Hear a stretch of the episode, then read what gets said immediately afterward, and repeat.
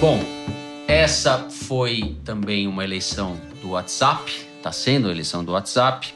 Eu queria chamar aqui no estúdio para a gente discutir esse assunto a Alessandra Aldé. Alessandra Aldé, que é cientista política, professora. Oi, Alessandra, bem-vinda. Por favor. sente-se, põe esse foninho aí que é muito charmoso, nosso acessório do foro. Tudo Boa bem? Boa tarde. Deixa eu apresentar para os nossos espectadores a Alessandra Aldé, cientista política, professora do programa de pós-graduação em comunicação da Universidade do Estado do Rio de Janeiro, a UERJ.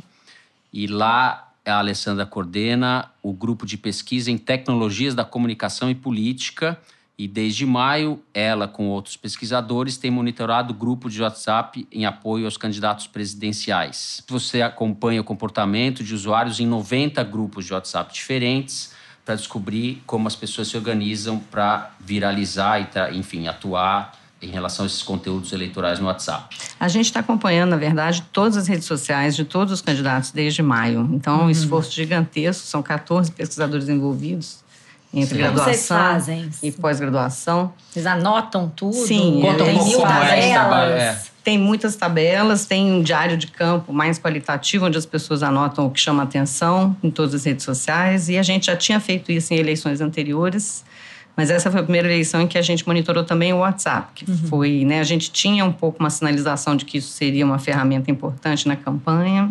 Uhum. E à medida que a gente começou a observação, realmente a gente percebeu que tinha uma movimentação muito grande, especialmente do, da campanha do Jair Bolsonaro. E aí a gente redobrou esforços. Então, tem muito a agradecer a essa equipe, que eles foram realmente incansáveis uhum. nesse período. É... E é frenético o movimento no WhatsApp do Bolsonaro. É uma então loucura. é uma trabalheira, né? É, e a gente tem uma amostra relativamente pequena, então a gente está em 60 e poucos grupos do Bolsonaro, considerando que ele tem milhares de grupos de apoio no WhatsApp, mas ali a gente conseguiu perceber um pouco como é que funciona a dinâmica de mobilização e de circulação de notícias. Eu sou mal educado do grupo, mas eu tenho que Gente. interromper só para dar uma notícia. ah. uh, o Helder Barbalho foi declarado eleito, eleito no governador no Pará. Beleza. Helder Barbalho, MDB. MDB. Bom, e aí, Alessandra? Dá um resuminho do que, que você constatou aí no comportamento dos eleitores do, do Bolsonaro e outros no WhatsApp. Então, o WhatsApp se tornou a principal ferramenta de propaganda negativa uhum. nas eleições. Propaganda negativa é uma necessidade das campanhas sempre tem de atacar os adversários. Isso tem sempre um custo, porque o eleitor não gosta de quem ataca. Muitas vezes o eleitor quer o, o conteúdo dos ataques. Uhum. E na mídia brasileira, no horário eleitoral e, e, em outros veículos, você tem um limite para o que você pode fazer em termos de ataque, porque a própria justiça eleitoral né, ela te é punir, né? acionada pelos adversários, então existe todo um cuidado, até uma judicialização, as pessoas recorrem a advogados. E o WhatsApp ele se tornou uma rede em que isso acontece de forma não transparente né? não tem uma responsabilidade. Então, qualquer tipo de notícia pode ser veiculada que você não tem como rastrear a origem. Uhum. Né? E então foi um terreno para produção e veiculação de muita notícia falsa. Uhum. Isso que a gente pôde observar. E a campanha do Bolsonaro foi a mais profissional no sentido de produzir esse tipo de informação e também de fazer ela circular maciçamente. E isso pela, desde maio, não mudou redes. o comportamento de lá para cá? Ou mudou? mudou? Não sei. Algumas coisas mudaram. Tipo, nos primeiros meses em que a gente observou, você tinha mais questionamento. Por exemplo, apareciam pessoas nos grupos para dizer assim: mas será que isso é verdade? Mas isso não pode pegar mal para a gente? Aos poucos, com a campanha se intensificando, essas vozes foram desaparecendo e você uhum. tem uma coisa assim muito unilateral. As pessoas acreditam ou não nas coisas, mas de modo geral existe um incentivo para as pessoas circularem aquelas notícias falsas para fora das redes de apoiadores. Isso pode tipo, ser que replique pessoas... isso, conte para os seus parentes, né? Mensagens assim. Desculpa dar mais uma notícia. Ai, que tá eu posso muito fazer. emocionante. Rio Grande do Norte, Fátima Bezerra eleita governadora pelo PT, 73% das urnas apuradas, uhum. ela está com 57%, não tem mais como Carlos Eduardo do PDT, mais uma vitória do PT sobre o PDT de Ciro Gomes. Uhum. Eu, eu, queria te perguntar se vocês têm como avaliar se as pessoas saíram, as pessoas que duvidavam, que não estavam totalmente convencidas daquele discurso, foram saindo e foram sendo recicladas ou se houve um convencimento das pessoas. Não ou dá para saber isso, né? O que, que você acha que ou eles removidas. passaram a ficar tão. A gente tem alguns casos que a gente conseguiu acompanhar em que as pessoas que eram muito insistentemente críticas, elas eram enquadradas como inimigos, entendeu? Ah, não, então você é petista, você está duvidando e excluídas. Uhum. E isso em, em outras ocasiões também. Quando ah, depois do primeiro turno você teve uma onda de críticas aos nordestinos, por exemplo houve uma, uma ação dos coordenadores, nem sempre os coordenadores dos grupos são as mesmas pessoas que fazem a administração. Mas a gente percebeu que nos grupos de apoio ao Bolsonaro existe uma, eles são muito organizados. Certo? Então você tem ali coordenadores hum. é, é, incentivando as pessoas e eles a agir. respeitam né, a hierarquia. Sim, ali, eles né? são muito organizados. Uhum. Né? Uhum. Então, por exemplo, incentivos para as pessoas irem em outras redes sociais para se manifestar em enquetes ou criticar apoiadores do Haddad. Isso foi muito feito e muito eficiente, pelo uhum. que a uhum. gente pôde perceber. E em ah. relação às críticas aos nordestinos, os coordenadores entraram para acalmar os ânimos, dizer assim, não critiquem, porque é um voto importante, eles foram heróis Acolham na verdade. essas pessoas, né? Isso. Eu estou em alguns grupos também e vejo que tinha isso. Não, não brigue, né? Acolha, tem isso. Isso, em relação a esse ponto específico. Uhum. Mas outras pessoas que se manifestavam mais criticamente eram identificadas como infiltrados, banidos, como petistas e banidos. Uhum. Né? Agora tem uma questão sobre Deixa isso. Deixa eu falar, eu, ah. vou, eu vou pedir licença, Alessandra, para a gente continuar a conversa. Eu vou, o Pablo Hortelado, está em São Paulo por telefone ao vivo conosco. Deixa eu te apresentar, obrigado pela participação, Pablo. Pablo é doutor em filosofia, professor de gestão em políticas públicas da USP, coordena um grupo de pesquisa em políticas públicas para o acesso à informação, é colunista da Folha de São Paulo e fundador da ferramenta chamada Monitor do Debate Político no Meio Digital. Então, Pablo, vamos incorporar você essa conversa que a gente está tendo aqui com a Alessandra Aldé a respeito do papel e da influência da, do WhatsApp nessa eleição presidencial, nessa eleição de modo geral. Você tem também a percepção, a certeza, a convicção de que o WhatsApp foi a ferramenta decisiva para canalizar esse apoio ao Bolsonaro? Não sei se ela foi a decisiva, Fernando, se, eu, mas ela foi uma das duas principais estratégias, né? A gente observa a campanha do Bolsonaro, principalmente aí no primeiro turno, ele não teve tempo de TV, ele um bom pedaço da campanha, ele estava hospitalizado, portanto ele não pôde fazer a campanha de rua. Então a campanha dele foi muito estruturada em torno do digital, das mídias sociais, sobretudo duas, o Facebook e o WhatsApp. Né? Então o WhatsApp uhum. foi uma das duas pernas aí do, da campanha do Bolsonaro. Ela foi, sem dúvida, importante Agora, dizer se ele teria sobrevivido sem o WhatsApp, se ele teria chegado lá sem o WhatsApp, é sempre muito difícil né, a gente excluir um fator e ver se ele é, teria sido decisivo ou não. O Jair Bolsonaro ele tem uma estratégia já de longa data no Facebook. Ele, como parlamentar. É o que eu ia perguntar. Talvez ele tivesse ele já encontrado outra rede, você acha? Um perfil. É porque são redes com características muito uhum. diferentes. Uhum. O Facebook é uma rede social aberta a operação das campanhas é visível. Certo. Você sabe de onde a informação está vindo, né?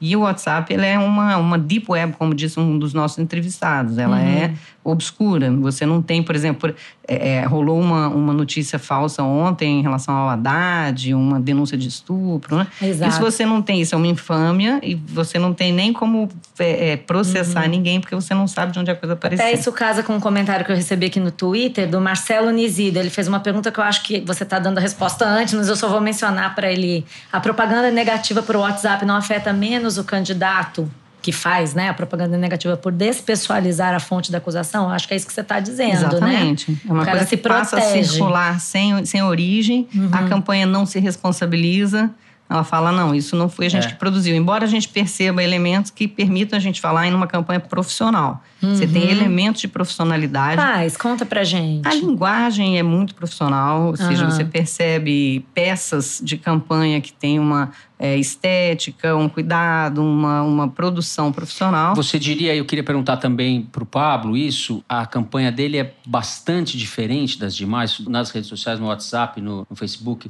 há um grau de profissionalismo infinitamente maior do que Com as certeza. outras campanhas dedicadas. A gente monitorou todas as campanhas no WhatsApp, inclusive eu acho que uma das é, questões de estratégia da campanha do Fernando Haddad foi ter demorado muito para tentar reagir nessa rede e quando o fez de maneira muito mais amadora, dependendo da, do engajamento dos uhum. eleitores, uhum. menos profissional, uhum. reativa, ou uhum. seja, só quando estava já a, a, coisa muito avançada em termos de disseminação, engajamento, são milhares de grupos em apoio ao Bolsonaro.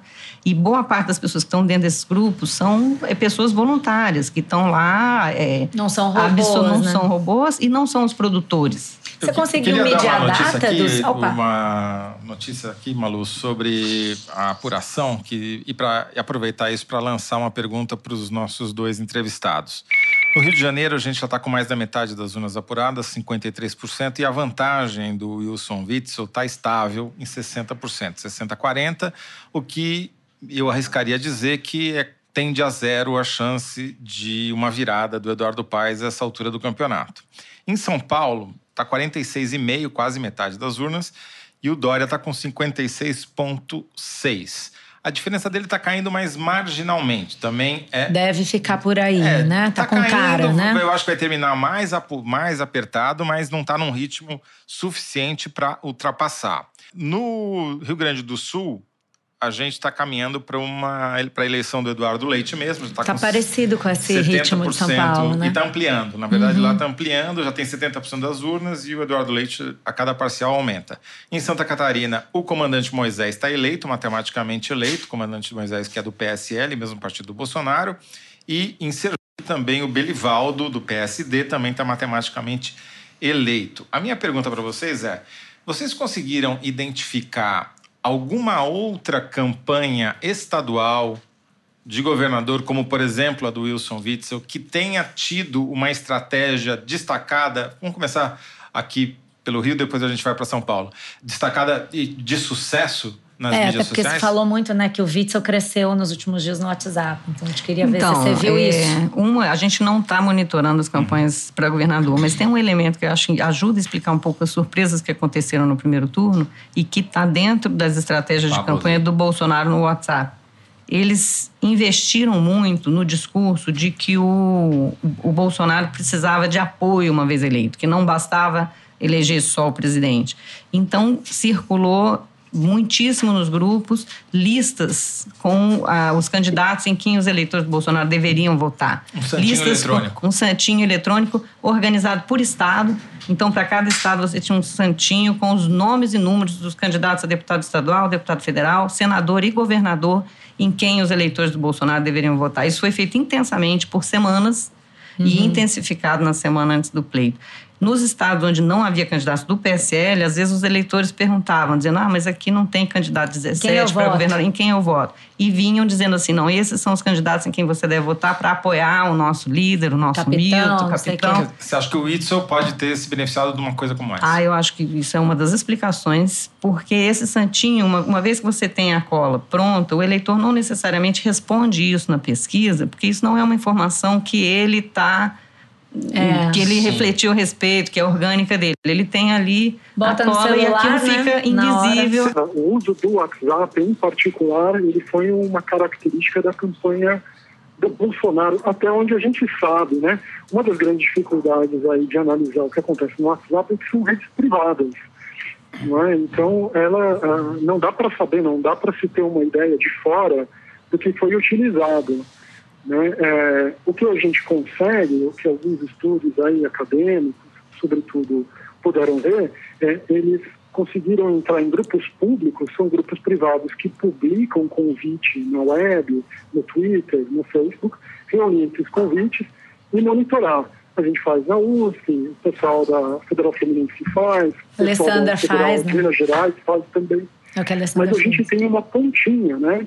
O que a gente descobriu aí com as matérias da imprensa foi que essa estratégia ela foi muito múltipla. Houve disparos né, em massa, em spam, usando dezenas de milhares, centenas de milhares de números que eram descartados assim que eles eram identificados pela plataforma. Houve a construção de grupos demográficos, né? Se reuniam grupo, grupos de pessoas assim afins, evangélicos, senhoras de meia idade, uhum. jovens urbanos, né? Se fazia grupos demograficamente homogêneos, as pessoas eram colocadas lá sem serem consultadas, uma parte saía, uma parte ficava e virava alvo de uma propaganda regular. Né? E, além disso, você tinha a estrutura de militantes que estava recebendo informações e que estava conectado com grupos, ou com grupos de família, grupos de vizinhos, mas também esses grupos, essa rede de grupos mais políticos se constituiu na campanha pelo impeachment da Dilma e na campanha pela greve dos caminhoneiros. Eu acho que foi mais ou menos essa. A gente não viu essas estratégias com uh, candidatos ao Estado. A gente viu muito mais aí na campanha do Bolsonaro e a campanha do Fernando Haddad chegando bem tarde nessa certo. estratégia. Eu vou passar para o Toledo aqui, Pablo, que é bem tem rápido. uma informação importante. O segundo a Folha, o Wilson Witzel é o novo governador do estado do Rio de Janeiro, com 62% das urnas apuradas. Ele já tem 60% dos votos válidos. Não é matematicamente possível que Passar. Eduardo Paes Bom. consiga recuperar essa é. vantagem. Só para dar um esclarecimento, que eu disse há pouco, é que 56,4% das urnas apuradas em São Paulo, o Dória tem 52%, e não o contrário. Ela estava falando aí de todos esses mecanismos e eu tenho uma dúvida: se foi possível para você constatar é, qual foi o, o, nível de eficiência desses grupos em convencer as pessoas? Porque nesses últimos dias, com toda essa discussão sobre o WhatsApp, o Ibope disse que 73% das pessoas não tinham recebido conteúdo por Zap, e o Datafolha diz que 44% receberam contra o Bolsonaro, 47% receberam contra a Haddad. Eu tenho a impressão que esses dados, eles não esclarecem o que exatamente aconteceu dentro dos grupos. E como você teve nesses grupos, eu queria saber se você conseguiu medir até que ponto essas mensagens foram eficientes, convenceram as pessoas a votar no Bolsonaro, no Haddad? Você falou um pouco aí do Haddad, mas o que, que você acha, assim? Então, é muito difícil a gente dimensionar isso, uhum. certo? Eu uhum. acho que esses dados, inclusive do Ibope e do Datafolha, eles são um pouco ingênuos na sua uhum. divulgação, no sentido que, evidentemente, se você pergunta para as pessoas se elas receberam uma notícia falsa e ela não acha que aquela notícia é falsa, né? Sim. Então, não, quando é 73% conteúdo. dizem assim, você conteúdo. recebeu. Não, Sim. conteúdo, eu acho que ele foi amplamente disseminado. Uhum. Agora, você tem aí dois níveis diferentes de eleitores que podem não reconhecer isso como um conteúdo problemático. Certo? Uhum. Um é aquele que acha que é uma notícia, de verdade veiculada no, no, âmbito de um grupo fechado, familiar, privado, de trabalho, de igreja, uhum. de alguma coisa. Isso não entra como notícia, não entra nem como Ele fake nem responde Ele assim. não identifica né? como uma propaganda do candidato. Não identifica como propaganda do, do candidato, porque é. entra numa rede fechada de confiança, geralmente. Tá Essa é a maneira de você misturar as informações. Que é a e mais um outro grupo é um grupo de, que eu diria talvez um eleitor cínico, que ele está ativamente participando da disseminação desse conteúdo, sabendo que é um conteúdo falso, porém ele não vai também dizer que participou disso. Então, é, uhum. esses dados eles são bastante. Tá e a sua impressão Alessandra. foi qual? Convence? Não convence? São mensagens Olha, que convenceram, eu, esses últimos dias voto. falando com eleitores na rua, encontrei várias pessoas que estavam votando com base em conteúdo falso recebido nesses grupos. Certo. Entendi. Agora, eu, dimensionar isso é muito difícil. Eu queria perguntar, eu não sei se vocês tiveram como identificar isso, mas a facada, o atentado que o Bolsonaro sofreu em dia 6 de setembro, houve uma mudança de comportamento no WhatsApp, né? porque depois daquilo ele virou notícia nos veículos convencionais, na televisão, etc., mas ele não aparecia praticamente. Ele se comunicou e desde então e até agora ele praticamente não apareceu. Deu uma outra entrevista na televisão, mas toda a comunicação dele foi feita por mídias sociais. Teve alguma mudança? Você acha que depois do atentado que ele sofreu da facada, houve alguma mudança de comportamento das redes? Não dá para saber. É difícil falar disso agora ainda, mas ele já estava num terreno favorável, né? O, o Bolsonaro uhum. cresceu muito como uma alternativa conservadora num cenário em que todos os partidos e políticos se ressentem de né, um, um clima, uma cultura antipolítica, não só anti-esquerda e anti-PT, né, para a qual a imprensa, inclusive, contribuiu muito nesses uhum. últimos anos, criar um ambiente onde esse discurso né, é, florescesse dessa forma. Uhum. O Bolsonaro, sem tantos espaços na mídia tradicional, foi onde ele encontrou, né, e acho que também pelas limitações né, de discursivas, de, de projeto, é, é, é, a aliança dele é complicada, né, porque junta um militarismo, um discurso de segurança. Sim né, uma trajetória dele de um determinado tipo com um, um discurso liberal na economia. Então tem muitas inconsistências. Mas e o essa... WhatsApp isso passa, isso e, passa e no, batido, né? Nesses... Ninguém cobra isso. Não, né? ele tem um controle muito maior do que se ele tivesse exposto ao, não é, né, a um, aos debates, é, ao jornalismo porque mais. Porque ele, depois do atentado, ele se, se desobrigou de participar de qualquer debate, etc. Ele realmente, durante um período, ele estava convalescendo, mas no final do, desse, dessa eleição, pareceu que ele estava usando isso como um pretexto para não aparecer, né? E a política toda dele de campanha foi feita pela rede social. Isso também foi tratado, Sim. né? Nos, nas redes de WhatsApp, né? O capitão não vai, ele tá doente, o Lula tinha muitas dessas mensagens, Serviu como né? defesa, né? O Lula que não foi a nenhum debate, eles tinham um filme que rodava em todo, um vídeo que todo dia uhum. chegava nas listas, né? Pablo, você tem essa mesma impressão, não? Eu acho que a questão da facata não mudou muito a estratégia, uhum. né? Ela, ela terminou impedindo que ele estivesse fazendo a campanha de rua, mas a centralidade das mídias sociais ela, ela já estava estabelecida na pré-campanha, acho que ela já estava desenhada, ela já estava prevista, uhum. né? Não só o uso das mídias sociais, mas um fator que, que eu acho que é, é importante levar em conta, que é o uso da cobertura jornalística, né?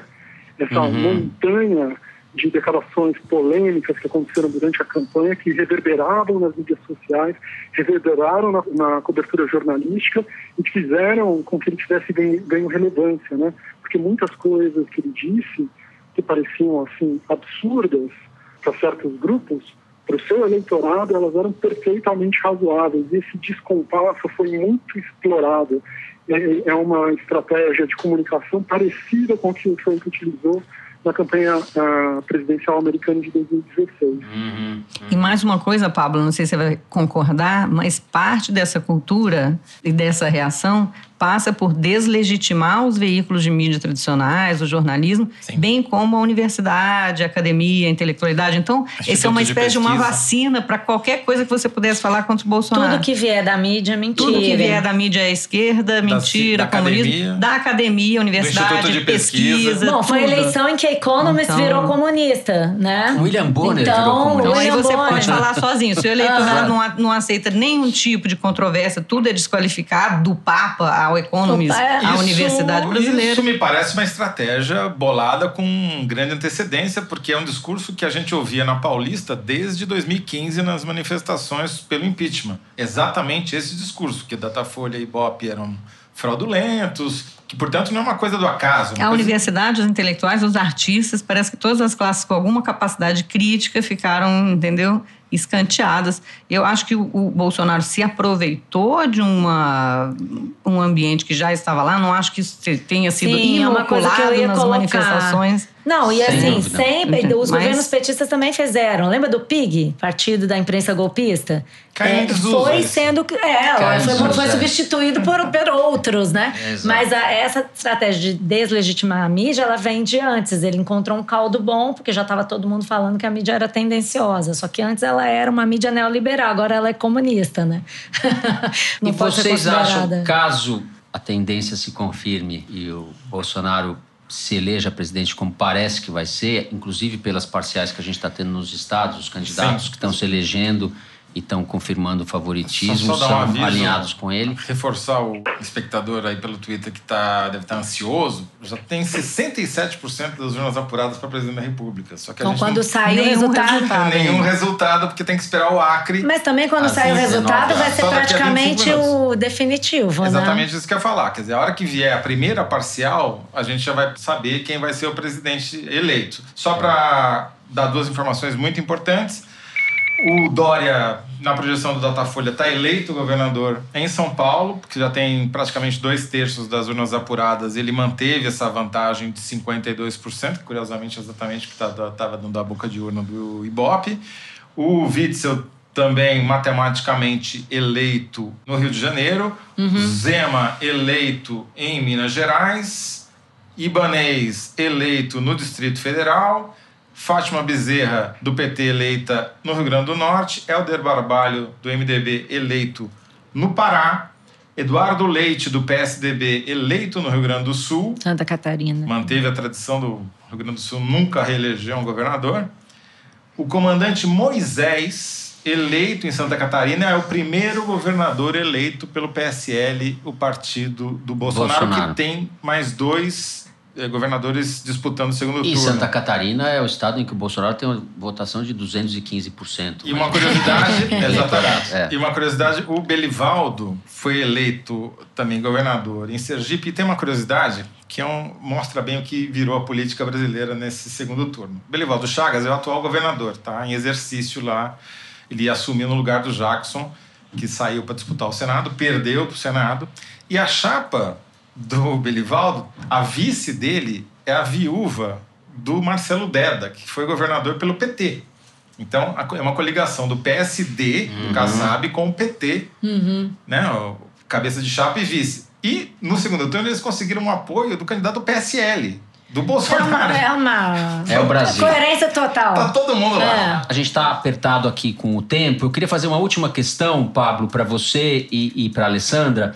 Vocês acreditam Claro que isso é, é, é, o futuro dirá, mas ele vai continuar governando como o Trump faz, usando muito as redes sociais? Vocês acreditam que, caso o Bolsonaro seja eleito, a gente vai ter uma novidade também nessa maneira de se comunicar com a população? Eu acho que é uma incógnita o que uhum. vai acontecer no, no eventual governo do Bolsonaro certamente muitas incógnitas, muitas né? incógnitas em todos os sentidos, uhum. mas certamente eu acho que ele vai continuar se aproveitando dessa bolha favorável que ele criou mas eu acho que ele vai ficar, não vai ter as mesmas possibilidades de agora, de se ausentar totalmente do debate público como ele fez durante a campanha. Pablo. Eu acho que ele deve seguir esse caminho, um caminho sim. Uma das coisas que chama muita atenção analisando a campanha digital do Bolsonaro é que ela tem duas dimensões. Ela é muito menos diversa do que se supõe. Ela uhum. foi centrada em crítica ao sistema de partidos, está meio misturado o sentimento de corrupção e crítica em defesa da família, não é? Esses dois lados, eles parecem ter em comum, eles não parecem ser, apelar a dois tipos de eleitorado, eles parecem ter um eixo comum, que é a crítica às elites. Por um lado, as elites políticas e, por outro, as elites culturais e intelectuais, inclui aí a imprensa. Uhum. Então, tem um esforço grande de deslegitimação dos meios de comunicação, dos artistas, da universidade. E eu acho que tudo indica que, como ele vai enfrentar grande da comunidade científica de maneira geral, né? Negar esses, a legitimidade, tentando se comunicar uhum. diretamente, uhum. seja por meio do WhatsApp, por meio das mídias sociais como o Twitter e o Facebook. Tá certo. Pablo, eu queria agradecer muito a sua participação e ficamos em contato. Muito obrigado. Um abraço. Tchau, Pablo. Um abraço, obrigado. Boa noite. Queria também agradecer a participação da Alessandra, acho que foi bastante esclarecedor para a gente aí. Né? E meio e aterrador. Queria te perguntar: vocês estão com esses dados, vocês estão estudando, se vocês pretendem fechar algum estudo, concluir algum estudo, em que prazo, como é que isso vai ser divulgado? Sim, você sabe que os nossos ritmos de análise na, na academia são mais lentos do que do, do jornalismo, mas a gente quer soltar logo agora, é. depois do segundo turno, a gente está apurando o segundo turno. A gente tem basicamente o que a gente divulgou foram resultados parciais do primeiro turno. Então a gente agora vai sentar quando acabar e vai procurar o mais rápido possível ter algum artigo acadêmico publicado e aí a gente vai. Não, Uma das muito, definições da, da imprensa com a qual tenho certeza o Bolsonaro deve concordar é que nós somos academia com pressa. Com todos os defeitos que isso implica. É, mas a gente fez questão de via público com alguns desses dados nas últimas duas semanas uhum, para tentar sim. acender um alerta e repercutir um pouco a Folha de São Paulo, que eu acho que ficou falando meio sozinha, uhum. sobre esse escândalo do WhatsApp e do uso de notícias falsas pela campanha. E, e pelo que você disse aqui, é, é menos aquela campanha de distribuição em massa de mensagens e mais esse efeito pirâmide que vai descendo de nível até chegar no WhatsApp do grupo familiar? Eu acho que tem as duas coisas, porque se fosse só uma dessas coisas, não teria o mesmo efeito. Uhum. Eu acho que certamente, entendeu? O que torna isso tão persuasivo é que é passado por, pelo cidadão comum, Sim. é repassado. Agora, tem um núcleo de produção e distribuição desse conteúdo que é extremamente profissional. Então não existe, não, não é um batalhão de marqueteiros não é gratuitos, não é tão orgânico. Tem um uhum. elemento, sim, né, de, de um apoio voluntário, senão ele não estaria aí, claro. né, quase ganhou a eleição, Uhum. mas certamente você tem aí uma estrutura muito organizada e profissional. E esse grupo, imagino, Tá seja certo. permanente de vocês, né? Vocês não vão parar de estudar, né? Não, nós já fazemos isso e vamos continuar enquanto a universidade pública existir e a gente puder, vamos estar fazendo isso sim. Boa Tá tarde. Sensacional, Alessandra. Obrigada. Foi ótimo. Alessandra, boa noite. muito, Aprendemos muito. muito obrigado pela participação. Boa noite, bom trabalho. Boa noite. Boa noite. Obrigada.